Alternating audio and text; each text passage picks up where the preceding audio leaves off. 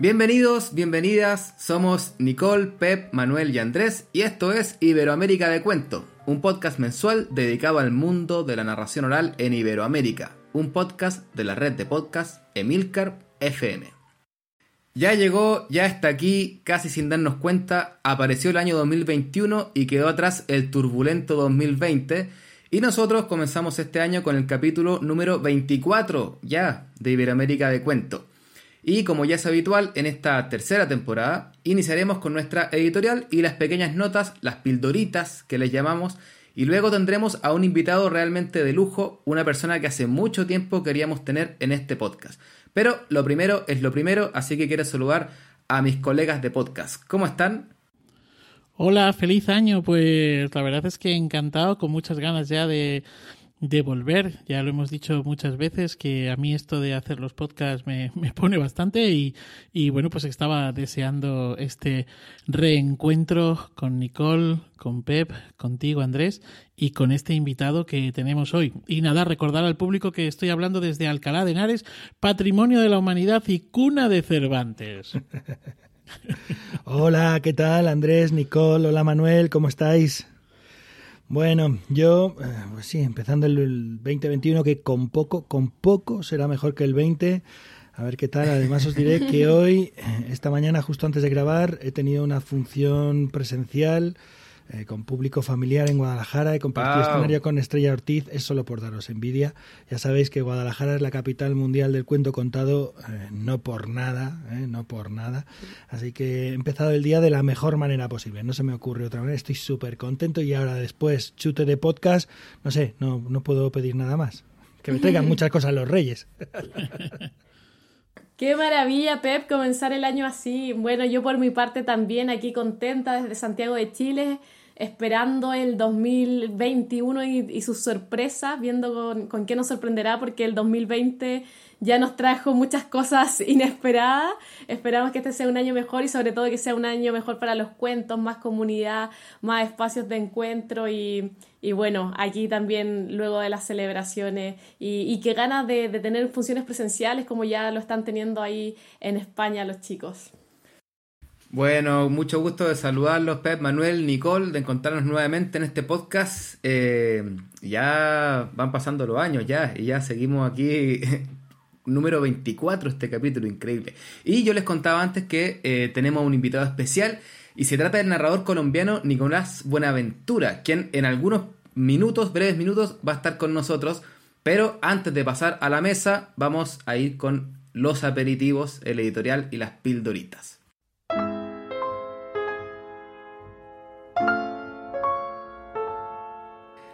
Estamos en el año 2085. En una gran sala de conferencias, diversos académicos, profesoras, estudiosos de distintos países se han trenzado en una discusión.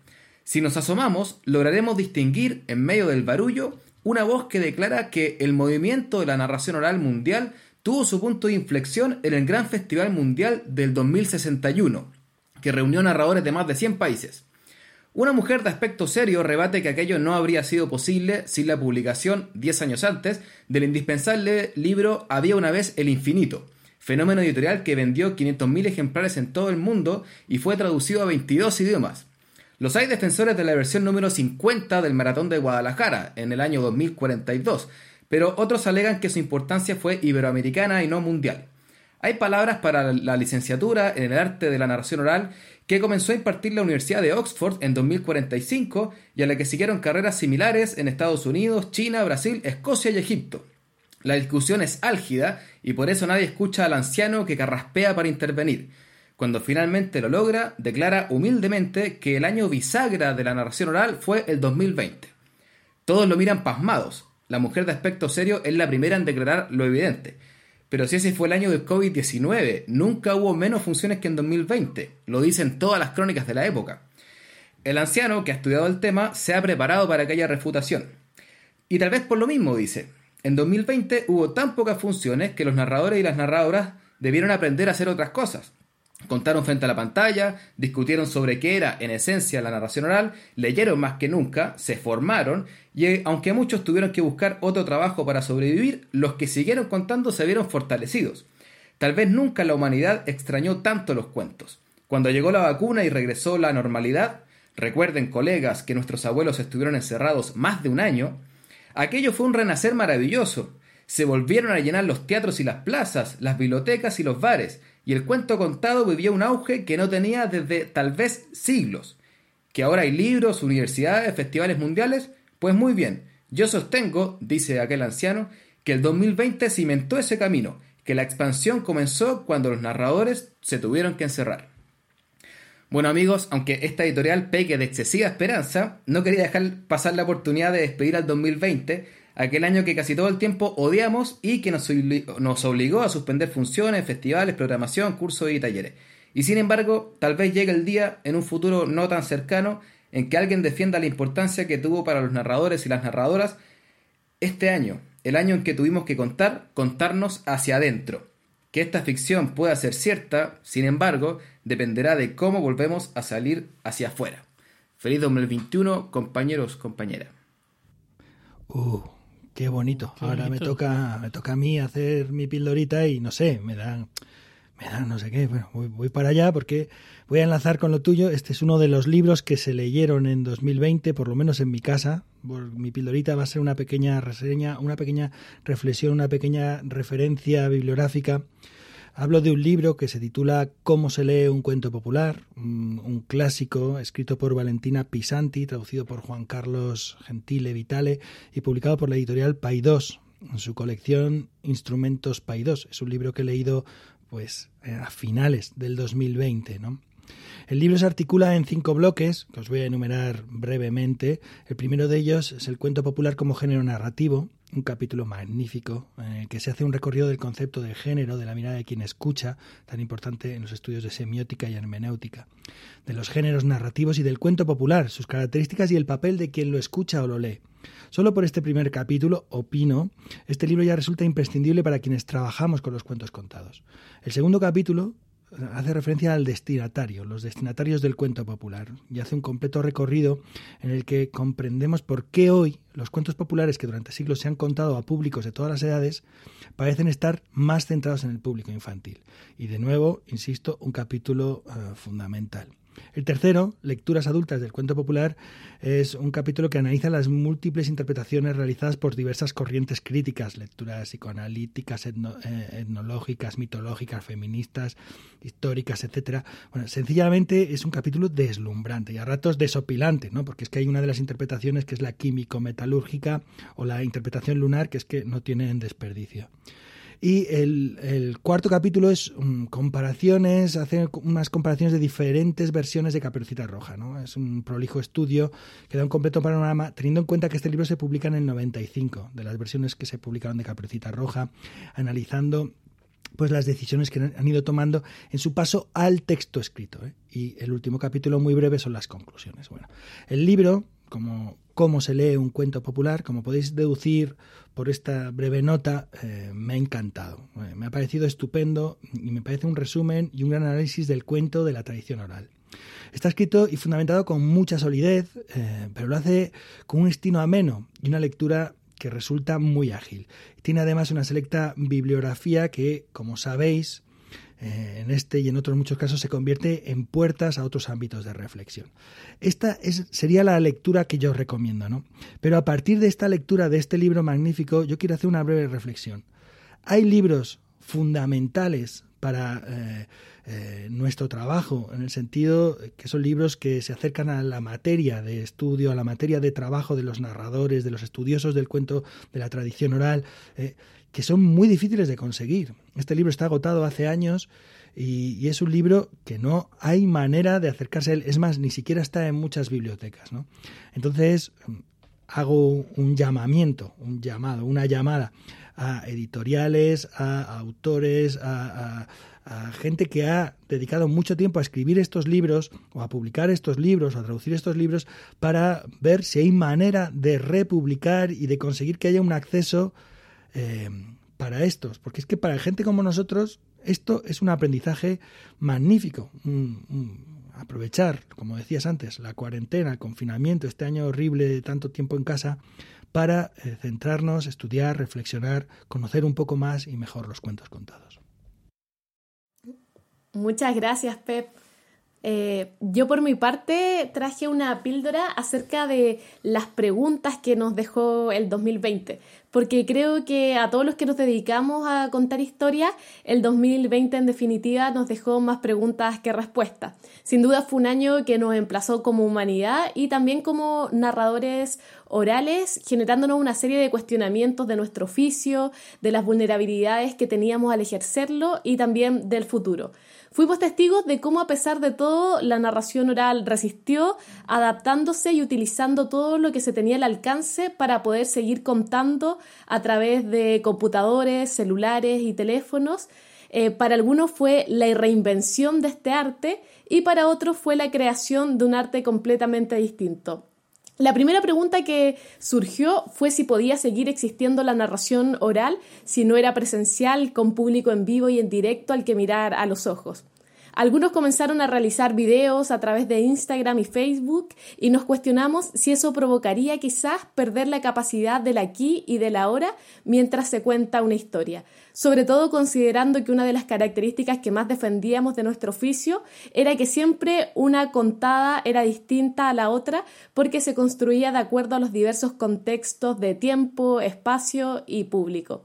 Vivimos también la experiencia de los festivales virtuales a través de las páginas web y plataformas como Zoom. ¿Volverán los programadores a pagar pasajes aéreos, hoteles y estadías para que los narradores lleguen a pequeños pueblos y grandes ciudades? ¿O bastará con hacerlos llegar a través de las pantallas? ¿Cómo nos organizaremos como gremio para garantizarnos una base económica de subsistencia ante las suspensiones permanentes de actividades culturales?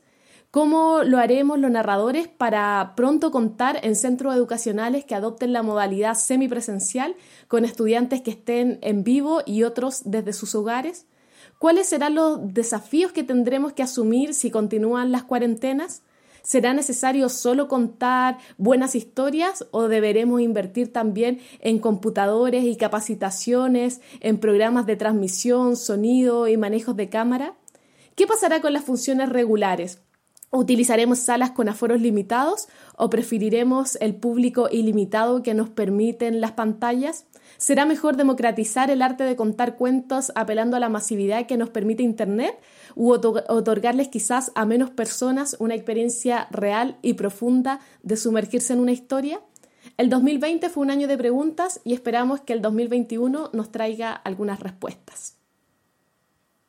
Pues la verdad es que mi píldora va también un poco en la línea de lo que, o, más o menos en lo que plantea Nicole, ¿no?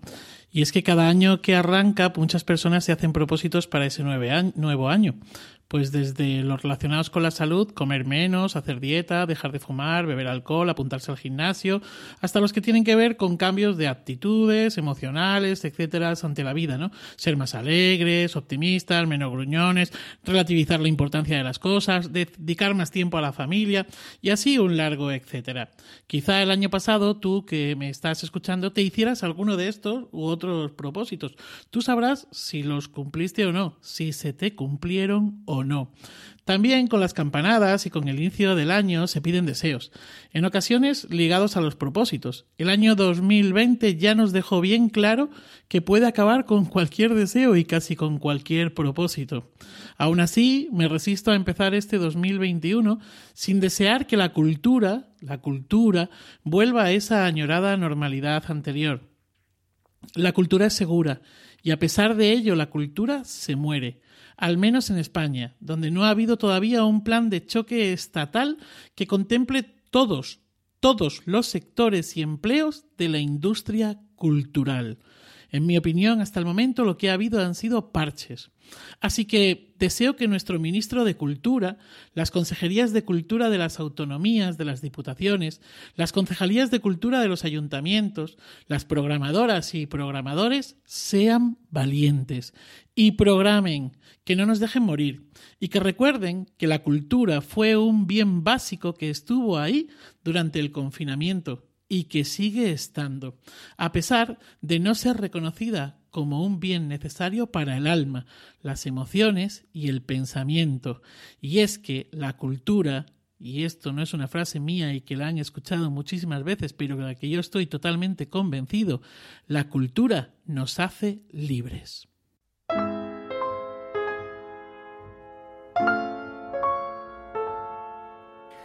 Bueno, muchas gracias Nicole, Pep Manuel por sus pildoritas. Eh, bueno, bien cargado hacia el 2020 y 2021, eh, con toda la esperanza de que sea un año, bueno, que nos traiga, como decía Nicole, eh, algunas respuestas, que nos haga seguir preguntándonos también, que podamos leer, que puedan publicarse esos libros como el que habla Pep, que no puede ser que no se encuentren. Y ahora sí, vamos a pasar a nuestra entrevista en profundidad, porque es el momento de dar paso a Nicolás Buenaventura. Bienvenido, Nicolás, ¿cómo estás? Bien, bien, muchas gracias, muy contento de estar aquí en este espacio de este... Hola, hola, Pep, cuánto tiempo. Mucha barba ha corrido desde entonces. Sí, eso. Bienvenido, Nicolás, un placer tenerte. Gracias, muchas gracias. Sí, Manuel, bienvenido, te habíamos esperado mucho. Gracias, gracias, Nicole. Un gusto Bueno, yo, grande. yo les voy a contar que eh, Nicolás Buenaventura Vidal se presenta a sí mismo como hijo de Enrique Buenaventura Alder y de Jacqueline Vidal, nieto de Cornelio Buenaventura Torres y Julia Emma Alder, bisnieto de Nicolás Buenaventura Martínez y de Dolores Torres, tataranieto de Nicolás Buenaventura Herrera y de Gertrude Martínez, tatarabisnieto de Manuel Antonio Buenaventura y Petronila Herrera, bis tatarabisnieto de Manuel María José Buenaventura y María Francisca Martínez y un largo etcétera. Bueno, yo les voy a contar además que, eh, que es colombiano, concretamente de Cali, que vive en París, que es actor, que es director de cine y por supuesto cuentero desde el año 1988. O sea, 32 años contando cuentos y aquí lo tenemos hoy. Oye, Nicolás, un, realmente un gusto tenerte aquí y saludarte. Y yo te voy a contar que eh, en este podcast, como siempre vienen cuentero y cuentera, eh, casi siempre hacemos la misma pregunta para comenzar, para entrar en terreno, porque ah, siempre nos llama la, atención, no, no podemos dejar de preguntarnos cómo es que alguien un buen día se pone a contar cuentos, cómo se convierte en un narrador oral. Así que si quieres partimos por ahí, si nos quieres contar cómo fue que empezaste en este camino. Bueno, es, es una pregunta que tengo que confesar que he, que he contestado muchas veces y cada vez la he contestado de manera diferente, de manera distinta. Ahora en la manera como está formulada, porque siempre los matices cuentan y cuentan de una manera muy importante, esa idea de un día que está en la pregunta me deja pensando y no sé si eso puede uno decir que sucede de un día para otro porque tal vez es un proceso, un proceso muy largo, del que uno sabe poco cuando empieza. Eh, entonces es difícil pensar en un día, como así de un día para otro eh, ocurre eso de dedicarse a contar cuentos, si es una decisión que uno tomó en algún momento de manera consciente, yo recuerdo algunos acontecimientos importantes en mi vida que me hicieron contar cuentos. Muchos tienen que ver con, con los cuentos que me contaron, con personas cerca a mí contando cuentos, con escuchar cuenteras y cuenteros populares tradicionales. Y seguramente que allí empezó algo muy importante. También tiene que ver con, lo he dicho ya en otras ocasiones, con no saber bailar. Siendo uno caleño y no saber bailar, para conseguir novia era muy difícil. Había que inventarse algo y contar cuentos era la única posibilidad. Entonces, digamos que también esa podría ser una respuesta. La primera vez que tuve que contar para no tener que enfrentar ese ridículo de bailar. Pero también eh, circunstancias muy sencillas como eh, aquí en Francia la primera vez vine invitado eh, por mis abuelos y había una tía que cumplía años, apenas hablaba yo francés, apenas, debía tener, no sé, 20, 20 y algo, 23, 20, 20 años, inclusive de pronto menos. Y esa tía cumplía años y yo no había llevado ningún regalo, y en el momento en el que todo el mundo entregó sus regalos, en Colombia cuando a uno le entregan un regalo, uno lo destapa después, aparte, en un rincón, por no ofender a los que traen los regalos. En Francia la tradición es completamente distinta. El regalo se abre delante de todo el mundo y se le muestra a todo el mundo.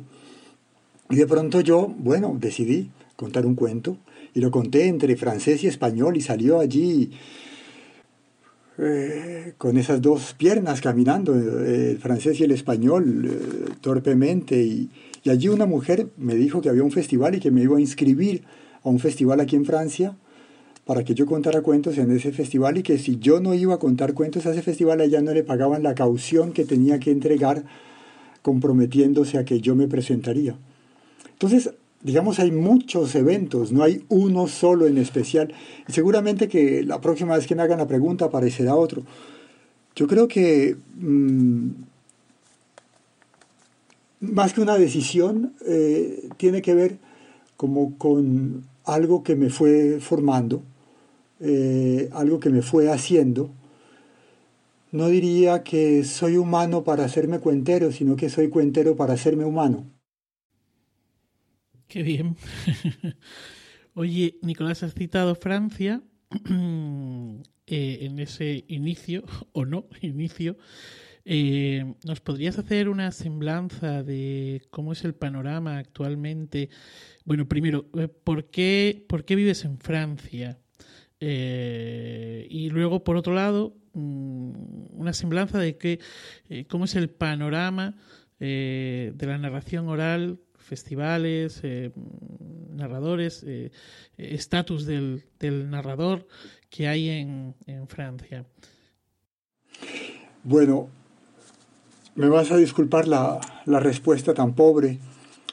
Eh, lo primero, mmm, soy, sigo siendo nómada, sigo siendo muy nómada. Paso fácilmente seis meses en Colombia, eh, de cada año. Eh, a veces más, a veces menos, sin contar con otros países a los que viajo. Entonces, digamos que es poco el tiempo que estoy en Francia y sé muy poco del el movimiento de narración o de cuentería en Francia porque dejé un poco de contar en francés. Dejé un poco de contar en francés porque primero como que fui ocupando un lugar que no me que no me gustaba. Fui convirtiéndome como en el cuentero exótico latinoamericano. Y no me interesaba que, que los cuentos tuvieran que cumplir esa función. Eh, entonces, eso me marginó un poco de los uh, festivales, o me marginé yo un poco de, de los festivales, porque decidí que, que no iba más en esa dirección y que mmm, pues cada vez monto más espectáculos, espectáculos como tales, que tienen menos cabida en los festivales porque hay una cantante, hay músicos, es hora y veinte, hora y media, y eso no cabe como en los tiempos destinados a los cuenteros en los festivales, a, a la manera como están organizados. Y bueno, si es necesario y toca, lo hago, pero, pero cada vez me interesa más ese espacio que este arte, oficio, terquedad, vicio, como se lo quiera llamar, de contar cuentos, pueda competir en cualquier espacio con cualquier otro espectáculo eh, teatral eh, en todas sus dimensiones y en todas sus posibilidades. Y en ese sentido, eh, ocupar todo el espacio escénico, el escenario completo, luz, escenografía, luz, música, todos los niveles, aunque sea todo basado en contar cuentos en la palabra y aunque siga contando sentado como aprendí de las viejas y los viejos cuenteros. Entonces no podría hablarte mucho de, de ese movimiento. Tengo contacto con algunos eh, cuenteros, algunas cuenteras, eh, con Pepito, Mateo, al que veo de vez en cuando, con Bruno de la Salle, con Catherine Sarcade, y veo sus espectáculos cuando se presentan. Es un movimiento de una vitalidad extraordinaria. Eh, que enfrenta unos desafíos gigantescos, que al mismo tiempo que se ocupa de grandes epopeyas, contar Gilgamesh hoy en día, contar eh, la Ilíada, la Odisea, contar eh, epopeyas y también las mil y una noches. Catherine Sarkat se sienta y es capaz de contarle a uno las mil y una noches durante cuatro horas y media seguidas y uno no siente ni ve el tiempo pasar. En fin, hay, eh, digamos, monumentales espectáculos de, narración y también hay otras formas muy contemporáneas, con rap, con, otras, con otros lenguajes. Eh, pero estoy muy al margen, mi respuesta es tristemente pobre y lo siento. Entonces, por lo de vivir en Francia, no, sobre, sobre todo porque aquí, digamos, acompaño procesos de escritura de guiones de largometraje de directores y directoras franceses, lo cual me permite una estabilidad eh, y que también es un trabajo importante para mí porque me, me, me, sirve como formación y segundo para desarrollar los proyectos eh, cinematográficos en los que ando metido. Y bueno, eh, en, cada vez que viajo a, Colombia mantengo los cuentos y bueno, en este momento estoy preparando un nuevo espectáculo. Lo que pasa es que en este momento eso es algo muy largo porque ya llevo preparándolo desde el 2011 y todavía nada que, que está listo. Así de lento soy. Pero bueno, son los procesos, así es esa cocina de, de lenta. Nicolás, y justamente, bueno, tú decías que a veces no calzabas tanto con las nuevas propuestas que hay en festivales de ciertas duraciones y que pretendías hacer una propuesta escénica como con todo lo que implicaba.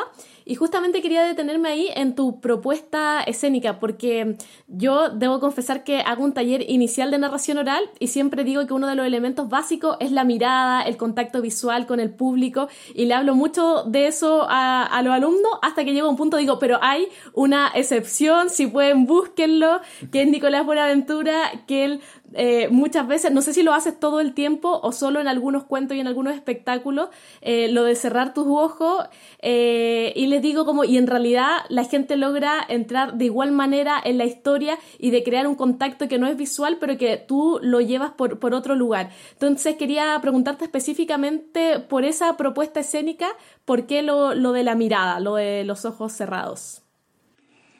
Sí, digamos también son ese tipo de, elementos que aparecen y de pronto uno les va encontrando sentido y les va encontrando sentido a través de, las respuestas que dan otras personas. Eh, por un lado tiene que, lugar, tiene que ver con el lugar que yo he elegido para contar, desde dónde contar. Ese lugar eh, para mí es la fragilidad, si tuviera que llevarlo a una palabra la fragilidad. Los pies descalzos, eh, los ojos cerrados, sentado, en la posición más frágil, lo más cercano posible al silencio, que es tal vez de lo más frágil. Basta con nombrarlo para romperlo. Y que tiene mucho que ver con contar y con escuchar. Cerrar los ojos para mí tiene varios sentidos. Es escuchar al público también. Es escuchar ese instante presente en el que el cuento está ocurriendo. Es darle un lugar a la escucha, que no necesita la mirada, que no necesita los ojos. Eh, pero también es un disfrute particular de la relación con el público. Cuando logro cerrar los ojos en un cuento es porque de alguna manera me estoy entregando al cuento. Mientras tengo que tener los ojos abiertos es porque estoy tratando de concentrarme de manera muy importante en el público. Yo tiendo a bajar la luz del público pero a pesar de bajar la luz del público, quiero mirar a cada persona que está allí sentada, a cada hombre, a cada mujer allí escuchándome. Para mí eso es muy importante, tratar de que cada uno sienta que los cuentos son para él, para ella, singularmente. Pero sin violar esa intimidad que cada uno debe poder establecer con el cuento, y esa intimidad tiene que ver con la oscuridad. Pero también me gusta cuando la gente cierra los ojos. Y hay gente que me ha dicho, lo que más me ha gustado de verlo a usted contar con los ojos cerrados es que me ha permitido cerrar a mí los ojos con toda tranquilidad y seguir yo contándome el cuento en mi cabeza. Porque también me pasa muchas veces cuando estoy escuchando, que cierro los ojos. Y eso como que abre los oídos. Y es verdad que cuando uno cierra esa ventana tan extraordinaria que es eh, la mirada, hay otras que se abren inmediatamente. Bueno, eh, si me permitís que engarce, porque, eh, claro, la primera vez que yo te vi contar, obviamente descalzo, los ojos cerrados, esto es un tema recurrente que en todos los espectáculos te vuelven a preguntar. En aquel entonces yo también, pero bueno, con el paso de los años, he pensado que en realidad es un truquito que tienes también. Es una forma. es una forma Tanto te demoras en descubrirlo. Sí, claro, pero yo soy lento en estas cosas. Es una forma de mirar. Es una forma de mirar el cuento también y es una forma de mirar esto que decías, de mirar al público, ¿no? Es una forma que permite una mirada mucho más cercana e íntima eh, y sobre todo sin ruido, sin este ruido tuyo, sin esta posibilidad de emborrachar. Eh, esto, esto es mi opinión. Como ves, esto casi una pregunta. Es eh, y luego, cuando he tenido la oportunidad de ver alguno de tus trabajos, estaba recordando justo antes de, la grabación del podcast, El encanto de las posibilidades. Este documental, no, no, sabría cómo llamarlo, documental, medio película, recuerdos, memoria, historia, no sé muy bien cómo ahí también estás trabajando con los ojos cerrados. Porque ahí también consigues crear como una intimidad, una cercanía, ¿no? Entonces yo creo que es de alguna manera, y corrígeme, eh, porque la pregunta es esa, es una forma en realidad de mirar las cosas, es una forma de permitir también que nosotros, el público eh, o los televidentes, miren las cosas de una forma eh, más cercana, más íntima, más limpia, no sé cómo explicarlo. Y, perdona porque no sé si la pregunta está bien hecha. Ah, yo creo que no puede estar mejor explicado. Lo que lo único que puedo decir es que eh, la manera como lo acabas de definir me da otra mirada distinta, me da una, una perspectiva diferente para, para yo entenderlo.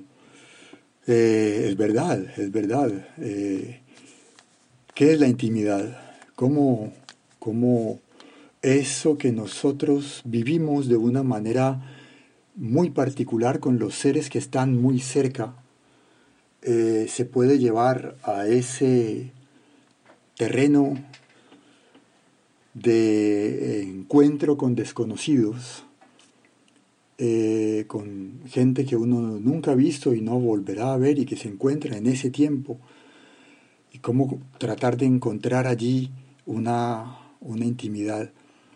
Yo pienso que sí, tienes toda la razón en el sentido de, de darle esa explicación. También hay en nuestro oficio algo que para mí es muy, muy importante, eh, que es el secreto de, de, de todo. Cómo hacer que el cuento ocurra mientras lo estoy contando. Así yo me lo sepa palabra a palabra, acento con acento en cada silencio, cómo hacer para que vuelva a ocurrir, que no sea algo ya dicho, repetido, sino que están haciendo en ese momento. Cada uno tiene muchas maneras de acercarse a eso, y es un proceso que, que a ninguno se le puede perdonar que no lo haga. Cuando el cuento no ocurre en el escenario, cuando el cuento no ocurre en el momento en el que está siendo contado, cuando la persona está repitiendo algo, uno lo siente inmediatamente. El cuento no nace, no ocurre, está desangrándose allí en el espacio. Esta, tal vez, en los términos en los que tú lo estás diciendo, es una manera de eso, de hacer que, que vuelva a nacer, porque se construye a través de una intimidad, se construye en otro espacio. Hay algo que me sucede, eh, tal vez por los cuentos que elijo o que se vienen a vivir adentro de mí, no sé cómo decirlo, y es que no, no permiten una atmósfera normal. No se pueden escuchar normalmente. Como que yo les tengo que crear un espacio. Esos relatos míticos eh, como que exigen un tiempo y una, como una densidad singular. Yo sé que me lo han contado muchos amigos, amigas que han ido a ver los espectáculos y me dicen, yo empiezo, escucho el primer cuento y todavía no sé de qué va. Eh, eso con qué se come, ese señor allí sentado descalzo, yo todavía no sé muy bien cómo entrar. Yo sé que hay muchos eh, trucos, como dices, muchos elementos para romper el hielo, para que la gente inmediatamente entre en conexión y todo. Yo sé que yo me tardo en, en entrar. Es como los corredores de fondo que que no pueden ir muy rápido al principio, es porque la, carrera como que tiene otra, otra densidad, aunque no sea un problema de, largo, pero sí necesito como crear un tiempo, y yo sé, yo me doy cuenta en la relación con el público, el tiempo en el que eso, y sé que cualquier ruido perturba, cualquier elemento afuera, por ejemplo, durante muchísimo tiempo cuando había una llamada de un celular o de un móvil en el escenario, yo la integraba la integraba y buscaba la manera y todo el mundo se reía y todo. Y me daba cuenta de que había perdido tanto cuando tenía que integrar esa llamada. Y que la llamada había llegado a ocupar un espacio tan importante en ese lugar que se había creado, que tal vez era mucho mejor ignorarla. Y que lo más fuerte ocurría cuando realmente ya nadie la escuchaba, cuando se había creado como una especie de burbuja. Y así fueron apareciendo eh, como la necesidad de resistir a, responder inmediatamente a todos esos impulsos y como crearles esa burbuja y, esa intimidad. Pero muchas veces también ese espacio en el que se está contando se vuelve significativo y hay otros elementos que ya no son una llamada telefónica, sino la, lluvia que comienza a caer en un momento dado durante el espectáculo y, se vuelve una relación que hay que establecer, darle sentido, vida. Entonces se vuelve un juego muy, delicado, pero eso que llamas la intimidad me parece un, una, algo más allá de, esa fragilidad de la que yo había hablado inicialmente. Gracias en todo caso. Oye, eh, Nicolás, eh, bueno, yo el, el, el, año 2018 pude leer eh, Palabra de Cuentero fue eh, muy importante leerlo porque estaba justo en un momento donde me tenía que reencantar con la historia eh, y fue muy importante. Eh, lo tengo subrayado entero, entonces viendo la entrevista tenía que quería recordar algunas cosas, pero hay algo que tenía no solo subrayado sino que anotado en el cuaderno de ese año. y voy a citarlo, y creo que se engarza un poco con lo que estamos hablando también. en la página 108, en coherencia, dices, en lo que a mí respecta, no cuento cuentos para dar a conocer un arte desconocido, no creo que haya nada nuevo en mi manera de contar cuentos. No creo en una sola manera de contar cuentos, no creo en una técnica. Mi búsqueda es ser la voz de unos pocos cuentos, encontrar o construir en mí el espacio y el tiempo que le permitan a un cuento habitarme, reinventarme, ser otro. Creo que bueno, va un poco en la línea de lo que estaba hablando. A mí siempre me llamó la atención esto de mi búsqueda es ser la voz de unos pocos cuentos. Me pareció como, eh, no sé, maravilloso, como que hay por ahí, no sé, 10 o 40 cuentos que, que, que, tu destino en la vida, poco menos, es, que lleguen a ti. Entonces, engarzo esto como con la pregunta por el repertorio. de ¿cómo, ¿Cómo llegan? Eh, llegan volando, vas, eh, los encuentras, los lees. ¿Cómo sabes cuando un cuento te quiere habitar? Eh, y, que, y que tú estás llamado como a ser la voz de, ese cuentito que anda por ahí. Y también, perdón, eh, para complementar, eh, ¿de dónde salen esas historias? Porque sé que cuentas de la cultura africana, también de latinoamericana. Contarnos un poco cómo se compone tu repertorio. Ese libro que Pep y, y otros hay que hablar de Ignacy, pero también hay que hablar de Lucía, eh, a quienes le debemos la existencia de, ese, de ese libro y que, bueno, en gran parte se debe a Pep, por supuesto. Bueno, y a Ignasi, a Ignasi, Ignasi Potroin, que, hizo un trabajo contigo magnífico. Yo sí, sí, sí. Emocionadito. Que, lo invitaste tú, además, que fue sensacional. Era un gran amigo, yo no había pensado en, en la posibilidad y tú pensaste que, él podía darle sentido a todos esos textos, a todos esos elementos. Pero bueno, te dejaré a ti contar la historia de cómo nace eh, un poco ese, libro. Eh, y volverlo a escuchar ahora en tu voz, Andrés, eh, mm, me hace pensar varias, varias cosas. Siempre he tenido temor de ese libro porque cuando uno comienza a hablar de, de su oficio, eh, siempre teme que la gente vaya a ver el espectáculo y que uno se vuelva como la demostración de lo que está allí escrito y siempre trato de olvidarlo. Pero ahora que me lo recuerdas, hoy en día creo que eh, lo que pienso alrededor, sigo pensando eso mismo, pero lo pensaría de una manera incluso políticamente más radical. Hoy en nuestro tiempo todo eh, está eh, basado en el relato. Estamos hablando todo el tiempo del relato. Lo fundamental es el relato. Somos cada vez más consumidores. De eso se trata, que nos convirtamos todos en consumidores, cada vez más. Y en consumidores exigentes, más o menos, pero que tienen un gusto y que todo se produce para ese gusto que tenemos. Si miramos las plataformas, por ejemplo, Netflix, se va dando cuenta de qué es lo que te gusta y te va construyendo una jaulita para ti, la jaulita de tu gusto. ¿Qué será de nosotros condenados a tener, a ver, a escuchar solamente lo que nos gusta? Sería terrible. Entonces, somos consumidores y consumidores de relatos, y como consumimos un relato porque hemos pagado por ese relato, nos creemos en el derecho de exigir que ese relato nos deje satisfechos, y buscamos relatos que nos dejen satisfechos. Y se va basando todo en el relato. Y olvidamos algo que para mí es fundamental y es la voz que está detrás de cada relato. Los relatos existen por las voces que los transportan. Detrás de cada relato hay una voz. No solamente la voz que lo está contando en el presente, en este momento, sino que ese relato está hecho de voces. Ese relato hay cosas que cuenta y cosas que no cuenta. No se puede contar de cualquier manera. Si se cuenta de cualquier manera, se muere, se cae. Hay relatos que no se podrían contar si no es en verso. Exigen una métrica eh, tal que el desafío está allí. Tienen esa voz, viene con ellos. ¿Y por qué viene esa voz con ellos? Porque así nacieron, así existieron, así se transmitieron y así están construidos, porque no están indagando solamente un relato, también están indagando una voz, una manera de contar, una lengua.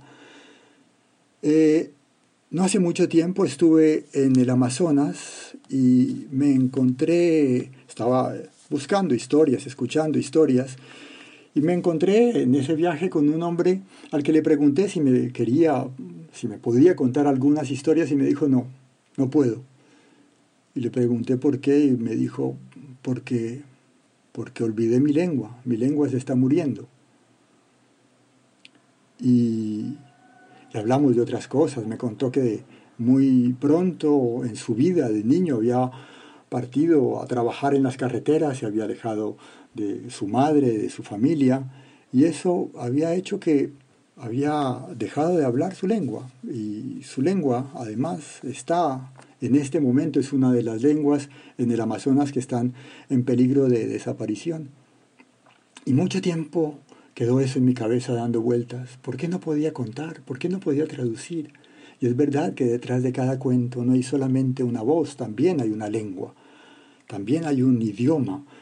Cada cuento habla un idioma singular, particular. Y ese es uno de los trabajos, a mi juicio, más delicados y más complicados para mí, es encontrar cómo suena la lengua de ese cuento, es encontrar eh, cuál es la voz de ese cuento. Y, tratar con mis elementos, a partir de mis limitaciones de, de reproducir, de, de darle sonido a esa voz, a esa lengua que viene con ese cuento. ¿De dónde vienen? Fundamentalmente vienen de, preocupaciones, de problemas.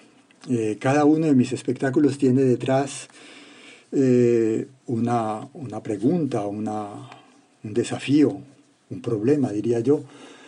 Crecí en una ciudad, Cali, donde en mi infancia yo escuchaba decir, es que mujer que no jode es hombre, y si no es camioneta. Jode en el sentido colombiano, que también es el español, que es molestar, poner problema. Y ese era un chiste del que todo el mundo se reía. Y es difícil cuando esa palabra se le mete uno adentro.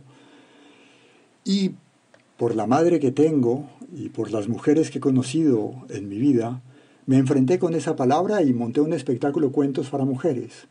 Y me comencé a meter en caminos y en búsquedas de otras historias que no fueran esa figura femenina de Cenicienta o de Blancanieves o esa princesa eh, deseada por un dragón y liberada por un héroe, sino otras figuras femeninas y encontré montones. Y ese fue el primer espectáculo que monté no sé en qué año, pero eh, hace muchísimos años. Eh, luego monté la guerra de los cuervos y de los búhos porque crecí en un país en guerra y cómo hablar de la guerra, desde dónde hablar de la guerra. Y esa frase, uno nunca escoge entre la paz o la guerra, uno siempre escoge entre una guerra y otra guerra.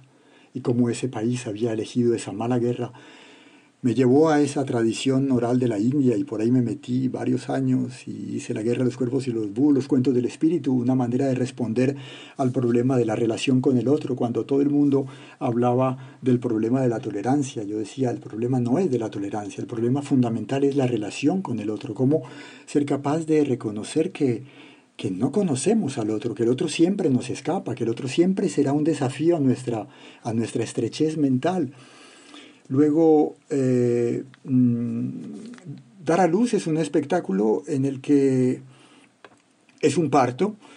Y bueno, yo había oído la idea de que tres mitos fundan eh, la cultura humana. El mito de un hombre que sabe que lo van a crucificar, el mito de un hombre que regresa a su tierra de donde tuvo que partir y el mito del el hombre o los hombres que van a conquistar eh, una tierra desconocida por eh, una mujer o por algo que perdieron. Y yo dije, ¿y la historia de una mujer que está pariendo? Ese momento de dar la vida no es una epopeya también. Y comencé a buscar alrededor del parto eh, historias y encontré historias para parir, historias para nacer, historias para contarle a la criatura en el vientre de la madre, montones de historias que tenían que ver con, con esa situación tan singular que la viven sobre todo las mujeres, en las que está en juego la vida y la muerte de una manera tan importante, y cómo las mujeres han sido desposeídas de ese, de ese acontecimiento fundamental para la humanidad que es el parto, y se ha ido volviendo algo banal que se decide entre médicos y horarios de hospitales. Y por ahí me metí y construí Dar a Luz, recogiendo historias que venían de distintas culturas y otras que es difícil establecer esa diferencia entre lo que uno encuentra y lo que uno inventa, entre lo que uno descubre y lo que uno inventa. No sé cómo, no sé dónde está esa frontera. Tal vez uno todo lo descubre y cree que inventa algunas cosas, o tal vez todo lo inventa de alguna manera singular porque todos estamos inventando todo el tiempo y escuchar una historia, simplemente el hecho de escucharla ya es inventarla. No sé, son fronteras que tienen que ver con el copyright, con otras cosas que tal vez no tienen mucho que ver con, con cómo se han ido creando las historias desde el principio de la humanidad. En este momento, por ejemplo, estoy metido en un problema muy complicado y es qué historias se contaban antes de que sembráramos de que pusiéramos en la tierra una semilla para que germinara y diera una planta. ¿Qué historias contábamos antes de ese momento?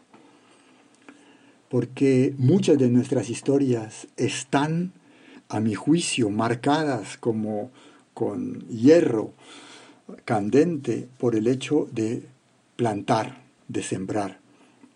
El mismo hecho de, por ejemplo, construir en mi historia una pequeña promesa que después vamos a encontrar, la misma manera de construir suspenso, todo eso tiene que ver tal vez con esa tradición de agricultores. Pero antes, cuando éramos eso que llaman, a mí me parece un insulto, ustedes me perdonarán, pero eso de llamar cazadores recolectores a extraordinarias escultoras, a maravillosos pintores de cavernas, a seres que sabían recorrer la tierra entera desde África hasta el cono sur. Eh, es una grosería llamarlos cazadores recolectores. Y estoy en ese problema, estoy metido en el Paleolítico Superior, tratando de imaginar qué lenguas, qué cuentos, qué resonaba, qué, qué había allí, porque me interesan otras relaciones entre mujeres y hombres que tal vez allí tenían otro sentido, cuando justamente no se plantaban semillas. Eh, porque me interesa, sí, no es tanto de dónde venimos, es más eh, qué somos ahora, hoy en día, aquí. Nuestros cuentos están eh, de alguna manera mm, manejados, y esa es otra voz que suena detrás de los cuentos que contamos hoy en día, por una relación de dominio de la naturaleza. Nuestro relato hoy en día es hijo del relato homérico, y el relato homérico maneja la naturaleza como algo que hay que dominar y tiene una lógica en la dominación de la naturaleza. Eh, si uno va a ver, por ejemplo, los relatos míticos de los pueblos amerindios, un héroe le cortan la cabeza y sigue caminando o corriendo con su cabeza debajo del brazo persiguiendo a los que lo agredieron cortándole la cabeza. Eso a partir del relato homérico no es posible. Si alguien le corta la cabeza, se murió ya, ya hay una lógica. Eh, en los relatos anteriores a, Homero, eh, no se sabía muy bien si un humano era animal o humano. Hay personajes que son en un momento una cigüeña, luego es una mujer, después vuelve a ser una cigüeña y, sin ninguna necesidad, no se tiene que tomar ningún bebedizo para transformarse, ni hay que explicarle a ningún oyente cómo se convirtió en cigüeña, sino que simplemente había una relación eh, en el que se era animal y, y se era humano sin que eso marcara una enorme diferencia. Y con la muerte también. La muerte estaba en nosotros. La muerte no era un ser afuera. La muerte no era alguien que venía a golpear a la puerta.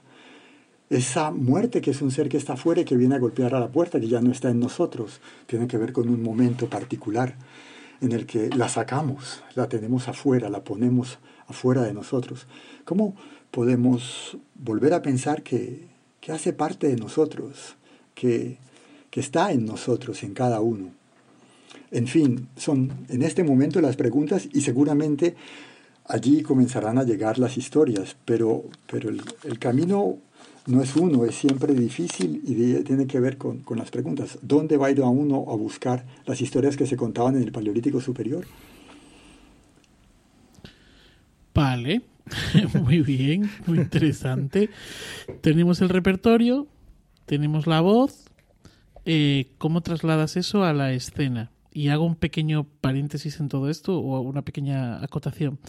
Eh, creo que yo te he visto contar en dos ocasiones y en las dos ocasiones ha sido un espacio escénico, un espacio teatral. ¿Vale? Eh, igual que a Pepito Mateo, pues me ha pasado también lo mismo, ¿no?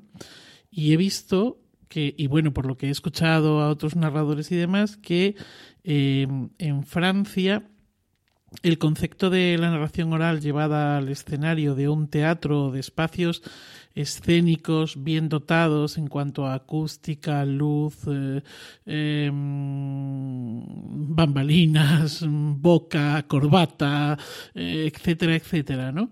Entonces, em, cuando tú estás en este proceso de búsqueda, estás en este proceso de, mm, ir eh, ampliando, buscando la voz, de, montando el repertorio y demás, luego todo eso, todo eso que tienes ahí en, tu cabeza o, en, o, donde, lo tengas, ¿cómo lo pasas a, la escena? Quiero decir, ¿qué determina que haya un foco 2 o 27? Sí. Eh, bueno, también eh, el proceso es cada vez diferente. A veces aparecen ah, algunos instrumentos musicales, por ejemplo, que, que, me seducen, que me llaman la atención. A veces son algunos sonidos, ni siquiera está el, el instrumento todavía. Hay algunos sonidos y quiero ver cómo, cómo los puedo reproducir, cómo puedo algunos ritmos, algunos elementos melódicos que, que me interesan. A veces son los cuentos ellos mismos a veces una voz, como por ejemplo me ha sucedido con, con la voz de, de Marta, de Marta Gómez, eh, esa voz que se le mete a uno al alma y, uno no entiende cómo esa voz entró allá y, se vuelve como una cordillera dentro de uno, como si uno tuviera los Andes y al mismo tiempo toda la costa americana adentro de uno. Eh, eh, de pronto son esos elementos que van esos elementos, quiero decir, esa voz, esa melodía, esas sensaciones que, que daban dando ciertas ganas, que le van a uno permitiendo eh, imaginar. Eh, en este espectáculo eh, en el que estoy... Ah, me siento un poco pretencioso de hablar de cosas que todavía no están. Este espectáculo en el que estoy metido, que por ahora se llama Caminar, que es este del que les hablé, del Paleolítico Superior, me cuesta hablar, hablar de él porque todavía no existe, pero, pero es lo que en este momento, digamos, me, sirve para tratar de, de, responderte, Manuel. Y perdón por esa pretensión. Pero, por ejemplo, hay el viento. El viento es algo que, que, vuelve, el viento, el viento.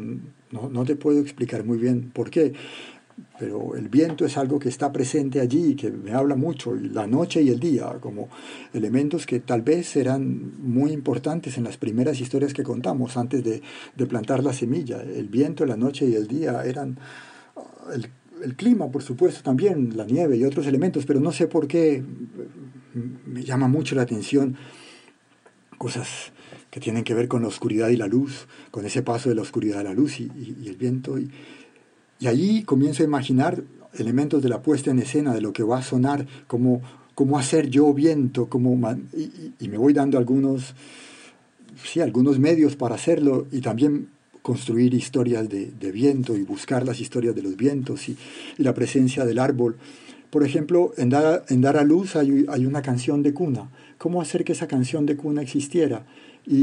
Y de pronto las proyecciones y las llamadas Skype y las abuelas Skype que hay hoy en día, porque hay abuelas que le tienen que cantar la canción a través de Skype a la nieta, al nieto que lo tienen en el otro eh, rincón del mundo. Y entonces entraron eh, al espectáculo Dar a Luz unas proyecciones en la mitad que irrumpen y son canciones Skype que las abuelas están cantando a través de, ese medio y ahí se juega con algo muy contemporáneo y muy ancestral, la canción de cuna y el Skype, eh, el medio de Internet, cómo se juntan esos tiempos. Todo eso tiene que ver con, con el espectáculo, pero nunca hay un camino decidido. Hay una gran parte dedicada a las improvisaciones, pero improvisar solo es muy difícil, porque improvisar ante un espejo, improvisar ante una pared. Entonces, en el proceso de montaje, rápidamente trato de encontrarme con un equipo.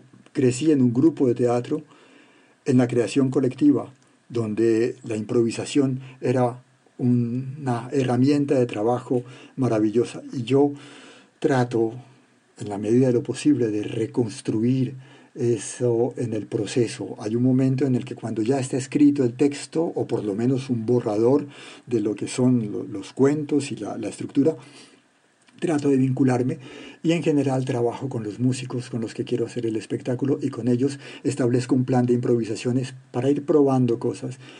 Improvisamos con una historia, con algo que definimos como un núcleo, improvisamos una música que vaya en contra del cuento o que ilustre el cuento para justamente no caer en la ilustración.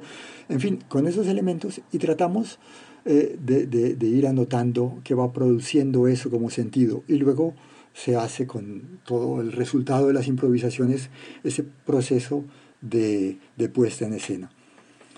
Eh, Lamento que la respuesta no sea lo suficientemente completa, pero digamos sí, esa parte de la improvisación. Yo, yo pienso que cuando hablaba de la técnica en la cita que decía Andrés del libro Palabra de Cuentero, es porque yo creo que no hay un proceso que pueda ser eh, definido desde antes.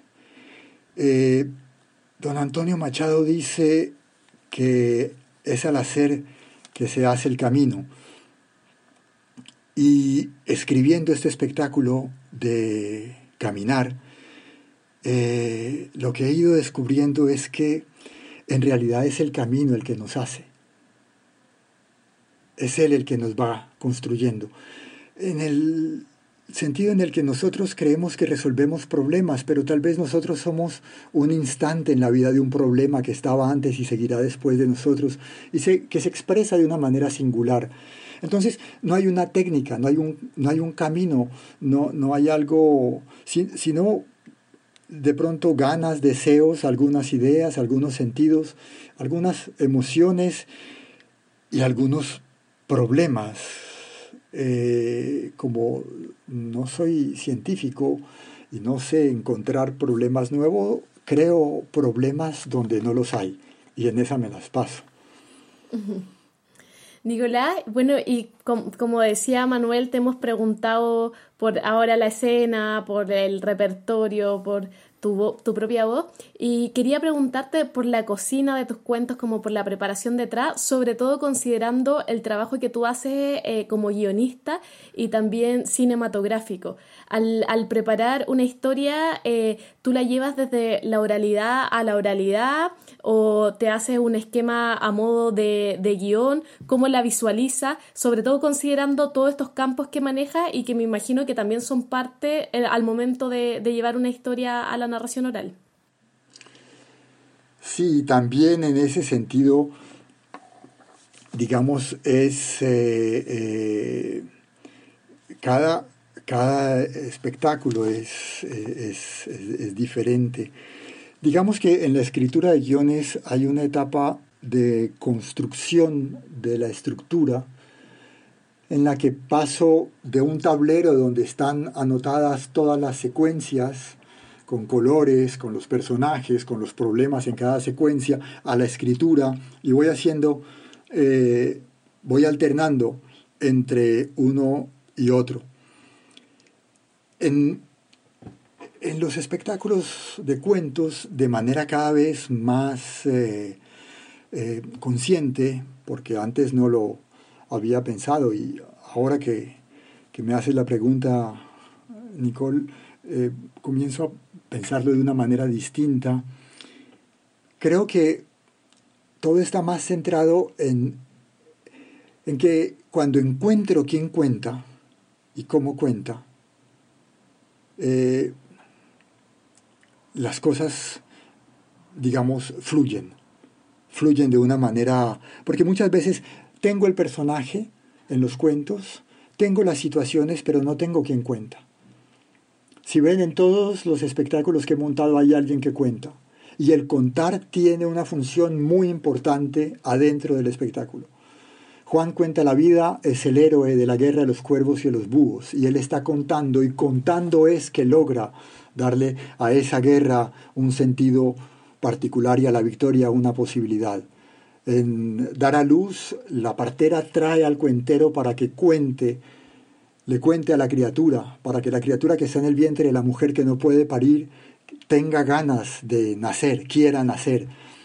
En los cuentos del espíritu, eh, el espíritu está contándole al rey, está metido en ese cadáver, eh, y está contándole y planteándole desafíos. En cada uno, en cuentos para mujeres, hay una lengua secreta que solamente la conocen las mujeres, que los hombres nunca se han interesado en conocerla, donde se cuentan historias que son secretamente historias para mujeres. Es decir, en cada, en cada, cada espectáculo hay como una figura de narrador.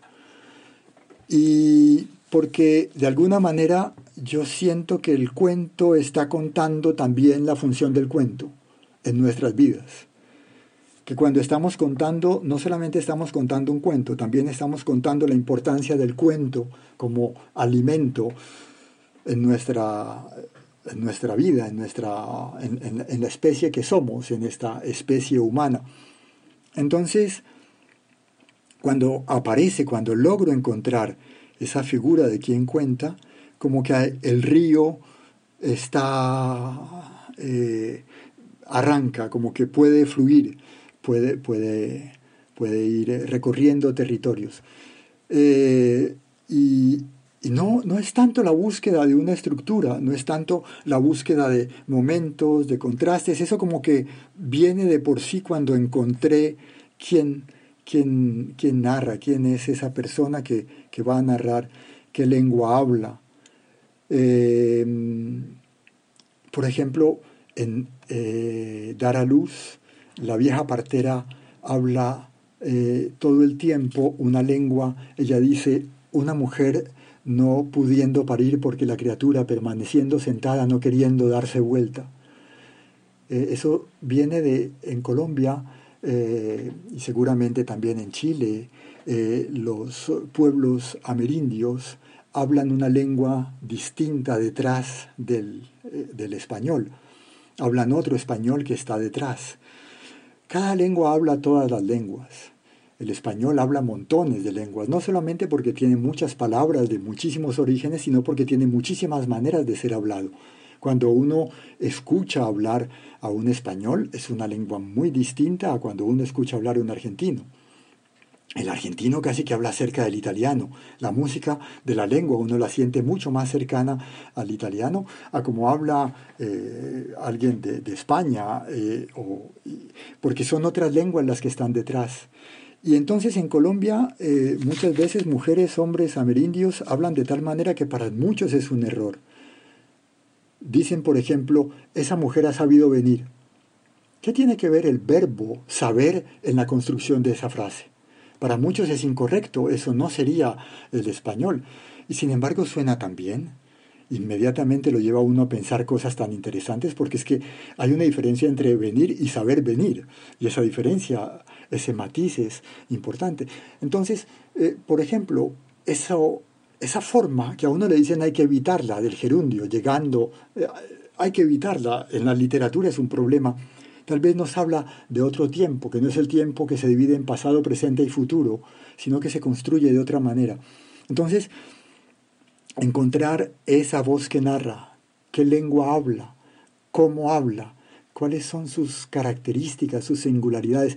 Y es algo que no es racional, pensado, construido desde antes, que se va dando por la investigación que hay, por supuesto, es un tiempo largo de investigación. En este tiempo estoy metido mucho en los eh, paleoantropólogos y sobre todo en las paleoantropólogas, porque es que eso no existía antes como oficio, pero ahora hay mujeres que se han dedicado a esa ciencia y que nos han dado preguntas que ningún hombre se había hecho antes. Antes pensábamos que esas esculturas que veíamos de las Venus, como se llaman, eran hechas por hombres que estaban celebrando la maternidad o la, la fertilidad. Y ahora hay mujeres que han dado otra idea y que han dicho que tal vez eran escultoras, que las habían hecho. Inmediatamente cambia la perspectiva y uno se sitúa, se ubica en otro lugar. Entonces diría eso, encontrar eh, qué voz narra detrás, que tiene que ver con, la respuesta que intentaba darle un poco a Andrés. Bueno, yo me había propuesto para, la, para esta segunda y última pregunta eh, hacer una pregunta más al uso, pero no puedo. No puedo. Ya antes te he hecho una introducción grande. Ahora voy a hacer un comentario previo a la pregunta también.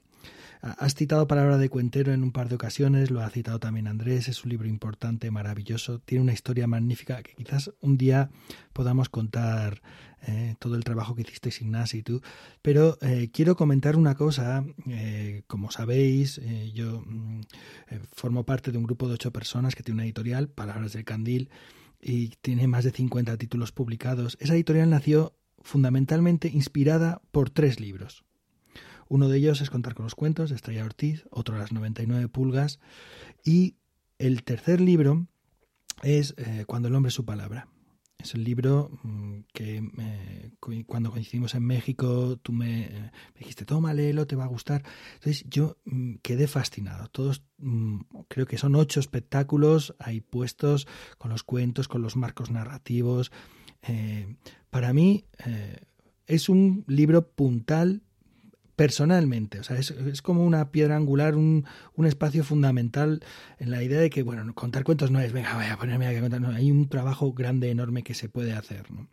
Y en ese libro hay un espectáculo del que también has hablado dos o tres veces ya hoy, que es el de la guerra de los búhos y los cuervos, que eh, personalmente es uno de los espectáculos más magníficos de narración que yo he escuchado nunca. He tenido la suerte de escuchártelo contar en un par de ocasiones y te he visto contar cosas muy variadas, desde lo que es un cuento al estilo natural, uno puede decir, ¿no? Me acuerdo en, en, México contando las 24 horas allí, eh, que te sentabas, contabas un cuentito, y, y, te he visto contar, pues dar a luz, eh, con todas las propuestas escénicas o eh, también este de, las, de, las, de, los acertijos, ¿no? La voz del espíritu.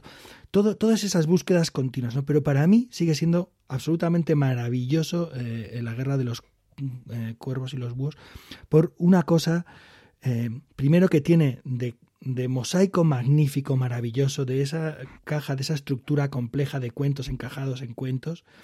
Y por otro lado, por ese valor eh, fascinante o, emocionante para mí de ser capaz de traer cuentos que tienen 1300, 1500 años y darles un nuevo aliento. Y ahora viene la pregunta. Eh, ¿Cómo es tu proceso, tu trabajo de recuperación, revitalización, de dar nueva vida o de dar otra mirada, otra vida, otro aliento a esos textos que llevan 1500 años acompañando y que para muchos ya solamente son como unos textos de unas curiosidades para leer. Y de pronto te, encuentras a un tipo ahí contando esos cuentos. ¿Sabes? Bueno, la pregunta era esa. Hay, hay eh, para responder diría que hay un proceso de, de apropiación que es muy, muy importante. Eh, ser la voz de un cuento también exige trabajar para poder ser la voz de ese cuento. Un cuento tiene exigencias y puede ser que las veas o que no las veas, pero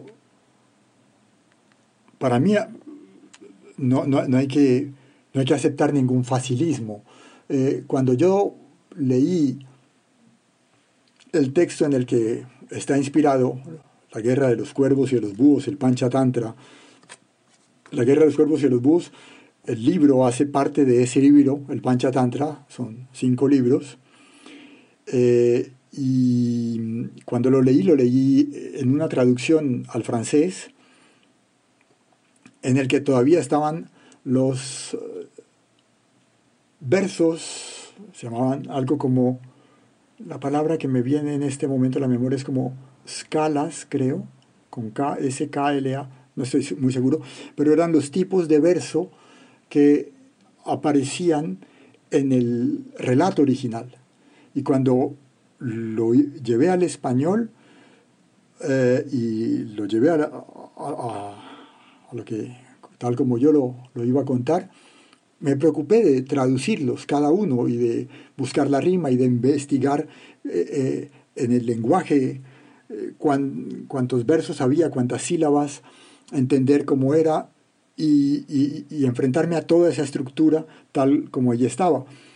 Luego, mm, yo no, no es yo no creo que las historias puras existan, yo no creo que haya pureza en las historias, no hay ni una, ninguna historia pura. La pureza no me interesa.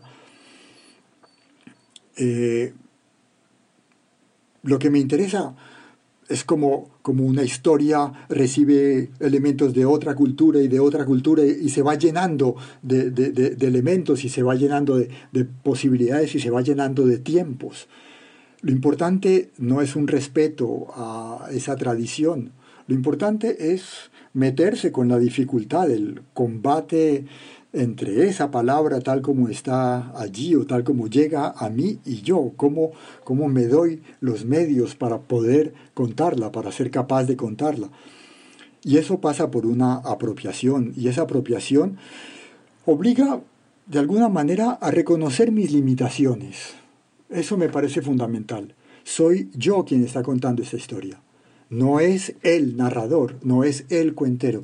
Soy yo con mis limitaciones, con mis fragilidades, con mis incapacidades, con mi desafine, con, con mi voz. Es desde ese lugar, que es un lugar eh, singular, desde allí estoy contando. Y eso yo lo tengo que poner por delante. No es el narrador, no es la voz que está contando. Soy yo, Nicolás Bonaventura, contando esas historias desde mis eh, capacidades y mis limitaciones. Eso es.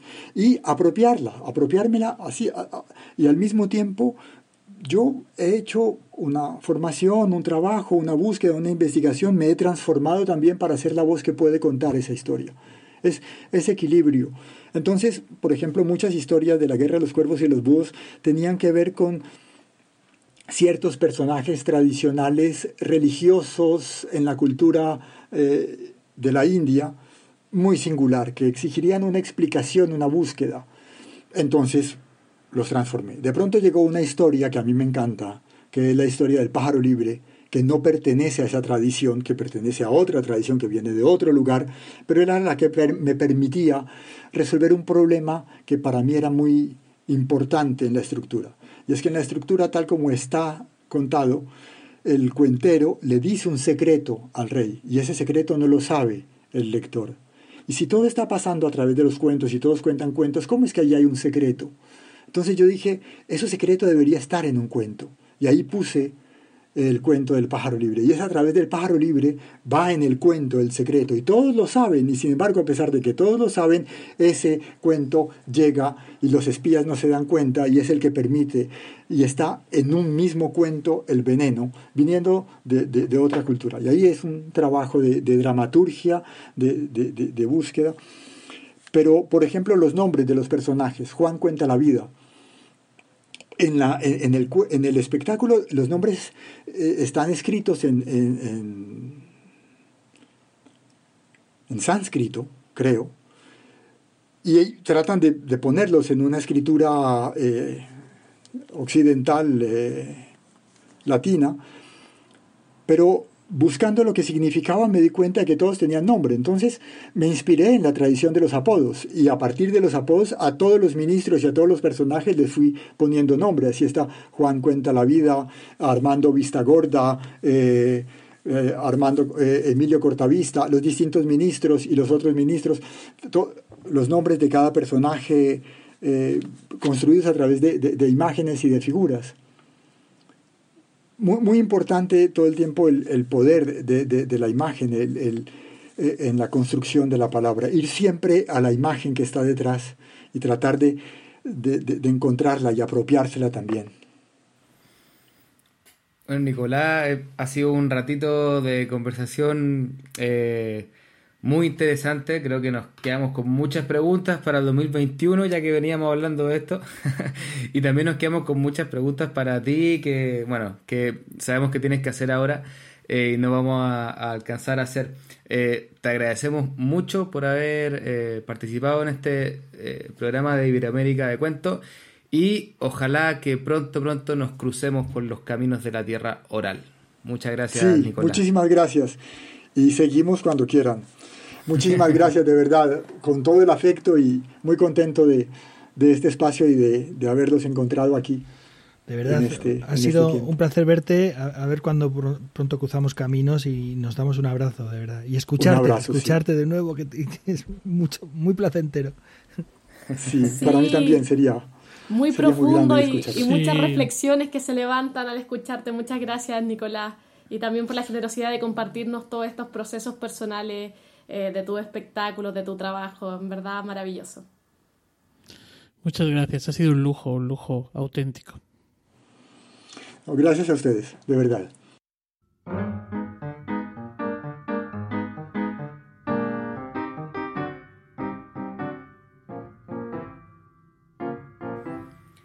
Bueno, gracias compañeros, compañera, por este quinto programa de la tercera temporada de Iberoamérica de Cuento. Eh, ahora sí les dejo la palabra para que nos podamos despedir.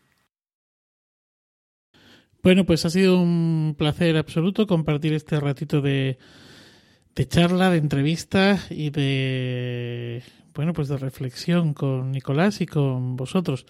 Y como decía al principio, pues espero que este 2021 nos traiga pues muchos capítulos, bueno, muchos no, los correspondientes a los meses de Iberoamérica de cuento y, nada más, que ha sido un, placer y hasta el mes que viene. Bueno, yo también me despido. Mm, siempre tengo la sensación en este nuevo formato de que nos dejamos un montón de cosas en el tintero. Y, todas las, creo que todos los podcasts se han acabado igual, todos los capítulos. Podríamos haber estado hablando otra hora, otras dos horas con, con el invitado, con la invitada, ¿no? Con, tengo la sensación, además, de que con Nicolás habría sido así, habría sido así, seguro, porque además ya veis que tiene ahí como una hondura, una enjundia en las respuestas que es magnífico.